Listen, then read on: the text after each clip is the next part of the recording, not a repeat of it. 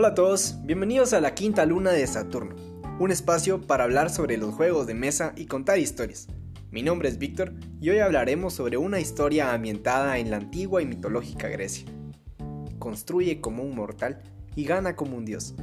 Hoy hablaremos de Santorini.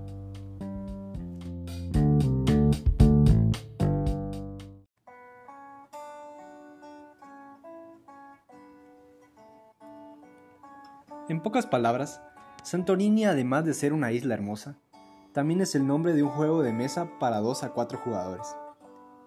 El juego tiene un diseño y temáticas muy especiales, muy bien enlazados con la historia. Básicamente en tu turno, mueves a uno de los trabajadores, construyes un bloque o eliminas una torre construyendo un domo.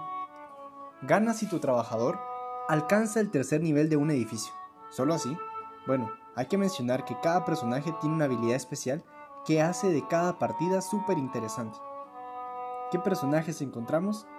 Vamos a ver personajes como el Minotauro, Medusa, Hércules o Zeus, por lo que construir y cumplir el objetivo no es fácil.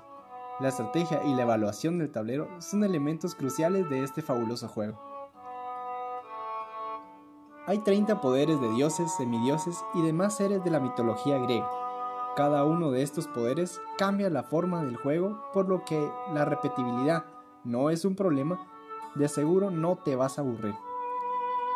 Algo interesante de Santorini es que además del juego de mesa que cuenta con un diseño 3D de la isla, también existe la aplicación en la cual puedes jugar un modo historia muy pero muy buena también. Así que a construir como mortal y ganar como un dios. Saludos.